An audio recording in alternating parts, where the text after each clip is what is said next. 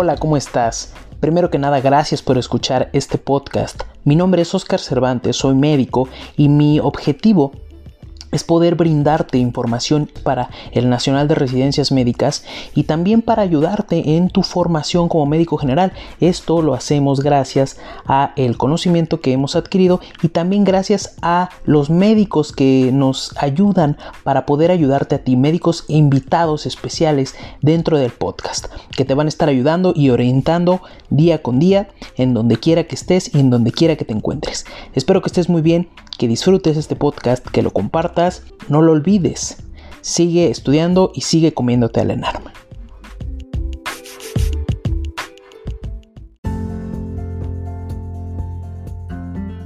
Hola, ¿cómo están? Buenas tardes. El día de hoy, eh, en otro episodio del podcast, eh, un poquito difícil de empezar a grabar en esta ocasión, tenemos invitado al doctor Roberto Hernández Rodríguez, el cual es pediatra intensivista y pues en esta ocasión nos va a hablar de las generalidades, pero específicamente de puntos clave para vacunación.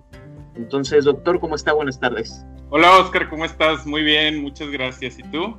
Muy bien, muy bien, gracias, doctor. Gracias por aceptar la invitación.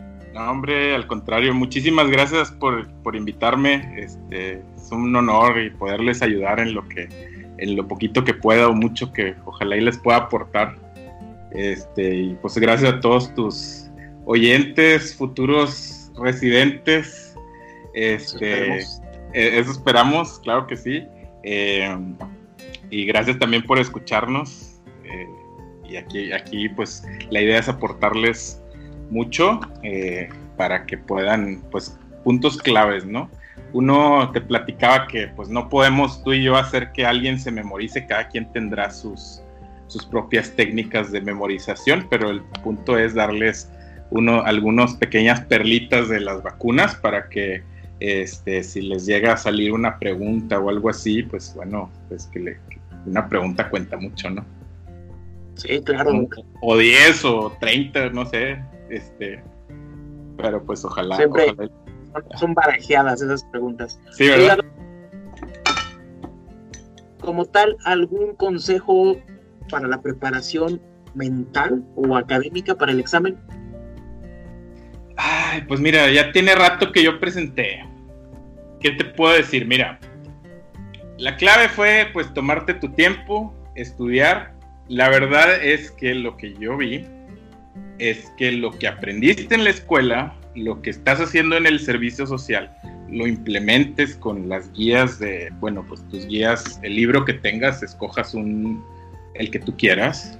Este, si estás en el servicio social, bueno, o sea, tratar de hacer las cosas bien de acuerdo a las guías. Y bueno, a veces estás en el ranchito y dices, bueno, ¿qué hubiera hecho si este paciente, este, por ejemplo, hablando de hipertensión, venía en crisis hipertensiva? Bueno, ¿qué dice aquí? ¿Qué se debe de hacer? Bueno, ¿qué tengo? ¿Cuál es la segunda opción? Todo eso creo que es lo que más ayuda a un médico a tanto a pasar los exámenes, pero a dar una buena calidad de atención clínica. Y también no solo conformarnos con las guías que tenemos mexicanas, sino ver pues qué están haciendo en España, qué está haciendo, qué dice el Washington, qué dice este, qué dice todo, qué se está actualizando. Eso es lo que debe funcionar y para tu práctica y para, y para los exámenes, pues en, al final te va a ir muy bien. O sea, ser el mejor doctor que tú puedas ser para ese paciente que estás viendo y al final eso se traduce en buenas calificaciones. A veces no tanto porque te cansas, ¿no? O sea, te cansas de las guardias y todo eso y bueno, el examen no se traduce, pero se traduce en que das una excelente atención y ayudas a mucha gente. Ese es mi, mi, mi consejo. mentalmente, unos días antes, pues la verdad es que el, es desempolvar, o sea, y lo que a ti te funcione. Por ejemplo, a, a, mí me funciona un día antes, yo, o sea, porque te dicen, no, no estudies un día antes. Bueno, a mí sí me funcionó. O sea, yo leí un libro de el First Aid, me lo aventé todo gine porque es mi debilidad. Este, me lo aventé ahí y vinieron varias preguntas que yo o sea, la verdad es que no darte por vencido o decir de que no, bueno, ya, pero habrá quienes digan, no, yo ya, así. Eso depende de cada quien, ¿no? Claro, siempre. Ir bien descansado, ir con toda la actitud, pero la verdad es que muchos nos desvelamos y trae la adrenalina, que es el, el entonces tampoco es como que y se acaba el examen y obviamente te da el bajón, te apagas y ya pasa nada, ¿no? Así vas a vivir. A lo mejor eso... Perdóname. Sí, no, hombre, claro. Oiga, eh, y bueno, como tal, le agradezco mucho los consejos, pero como tal, ¿cuáles pueden ser los puntos o perlas claves de la vacunación? Son muchísimas vacunas. Como tal, no, o sea, sí se tiene, digamos que aprender o memorizar eh, este esquema para el examen. Sin embargo, ¿cuáles pueden ser los puntos clave en, este caso para el examen? Bueno, mira, sus cositas claves es, hay vacunas que son ah, virus atenuados y esas las pones después del año. Y hay vacunas que son fracciones y esas las pones antes del año. Eso es así como a grosso modo, eso es muy, muy sencilla, ¿no? Este, entonces, sí, pues bueno, ¿cuáles son las, las la, la, la, sarampión, paperas? Va a los 12 meses. Varicela, que no está incluida malamente en el esquema nacional, también es un virus atenuado, y la pones al año de edad, ¿no?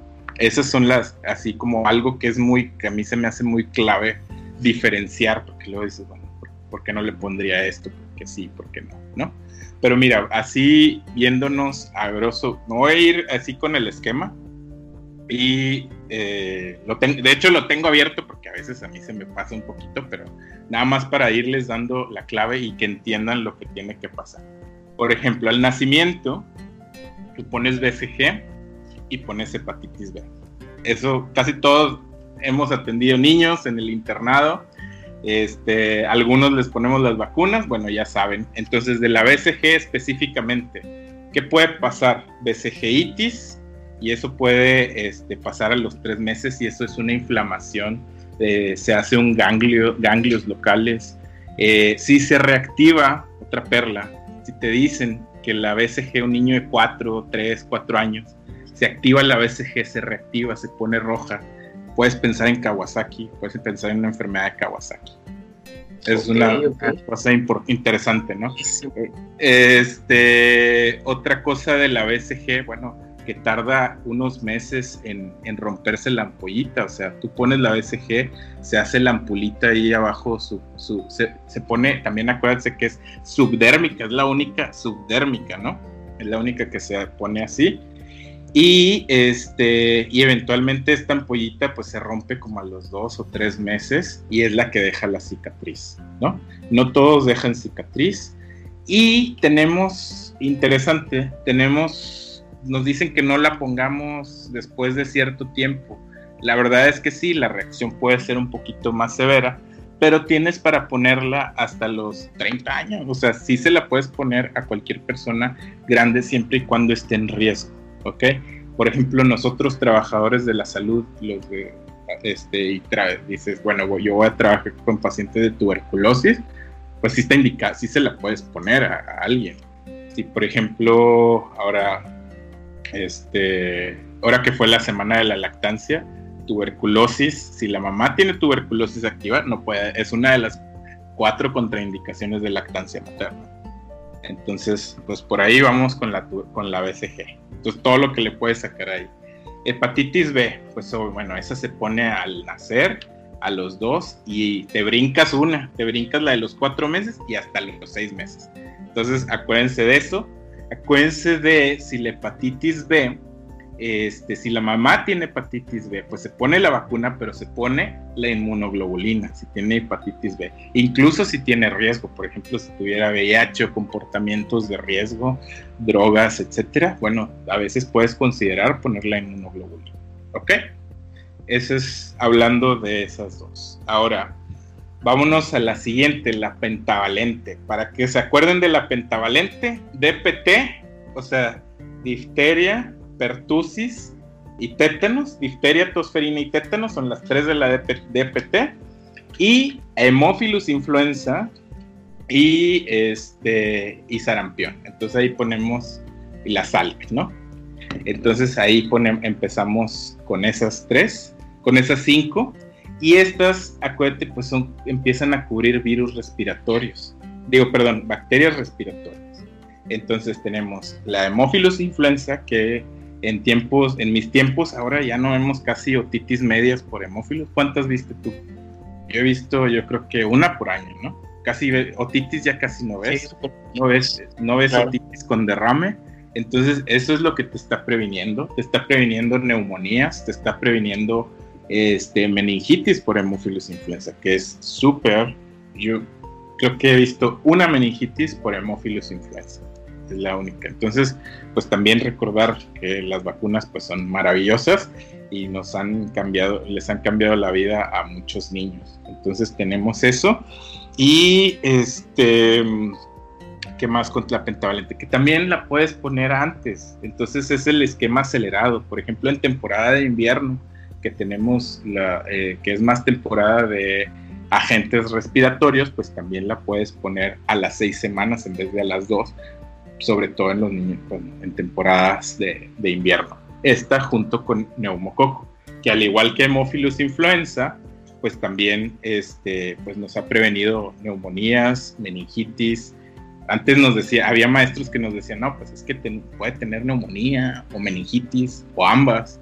Y dice, claro, no, no manches, pero pues es porque en sus tiempos pues sí pasaba, porque las vacunas fueron desde el o sea, la vacuna de hemófilos se introdujo en el 85 y la vacuna de neumococo pues al final de los 90, el 2000. Entonces todo esto pues en los 80s, 90 nuestras generaciones, mejor tendrías algún, a lo mejor tendrías algún compañero que se enfermó severamente, que tuvo neumonía, tendrás algún amiguito ahí de la escuela, incluso este que, tengan a veces retrasos, etcétera, por, por meningitis. Entonces, pues bueno, esas secuelas. Ya hablamos de hepatitis B, que también se pone a los dos meses, y el rotavirus. El rotavirus, acuérdate que no lo puedes poner después de los ocho meses, ¿ok? Ahí el Yoko, este es el perrito aquí de la casa, eh, está ladrando. Pero. Perdóname. El perrito hace el podcast. Sí. es, famoso internacionalmente. Este, bueno, el rotavirus, la monovalente es una sola dosis, ¿ok? Entonces acuérdense de eso, la monovalente es una sola dosis y las demás este, las empiezas eh, y no la puedes poner de los, después de los ocho meses. Acuérdense de eso, eso es clave. ¿Y qué más? ¿Qué sigue? Nos sigue, bueno, ya hablamos un poquito de nuevo. poco. Antes de que continúe, ¿por qué no se puede poner rotavirus después de los ocho meses? La verdad es que el tejido linfoide de los bebés empieza a desarrollar más. Ahí había reportes de casos de este de invaginación en niños asociada a la a la, a la vacuna de, de rotavirus. Es por eso. Entonces pueden desarrollar una hipertrofia linfoide y por eso no se puede poner después de los ocho meses. Eh, después, la, la vacuna de la influenza, pues bueno, acordarnos que es anual. A los niños se les pone a partir de los seis meses y lo importantísimo de ahí es saber que, este, que se pone una segunda dosis después de, de, o sea, se ponen dos dosis con diferencia de un mes. Ahora este es en temporada, entonces si el niño a los seis meses es mayo, pues se la vas a poner hasta octubre, noviembre, hasta septiembre, octubre, que empieza la temporada de influenza, esa es cuando la ponemos. Y al final pues ponemos la de sarampión, rubiola, paperas, que son virus, este, virus vivos atenuados, entonces esto hasta el año de edad. Varicela también es un virus atenuado y esta también se pone al año de edad. Ahora, acuérdense a lo mejor en algo, porque hay reportes de casos de que tienen pacientes que tengan herpes zóster secundaria a varicela, pero están vacunados. Entonces esto puede pasar. Pues queda latente, ¿no?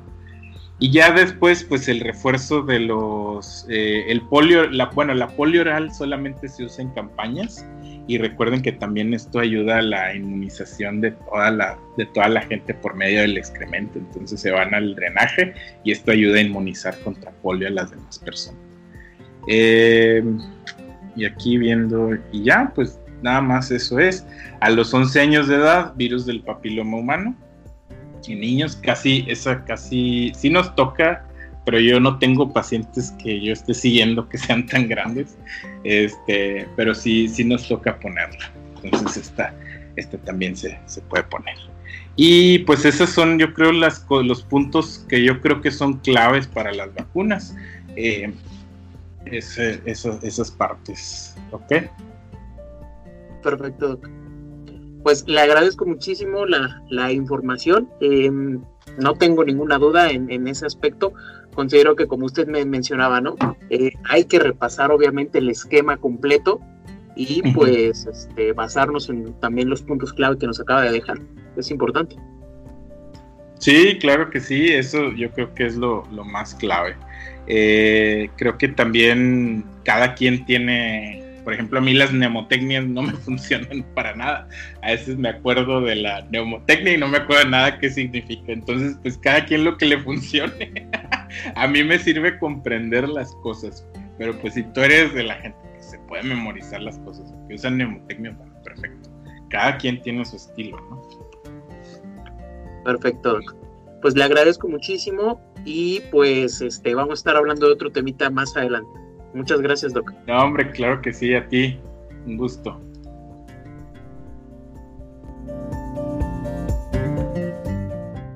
Apuesto a que te gustó el podcast, ayuda a este tierno humano y envíalo a tus amigos. Además, escúchanos en Spotify, Apple Podcast, iBox y Google Podcast. Besitos y cuídate del COVID-19.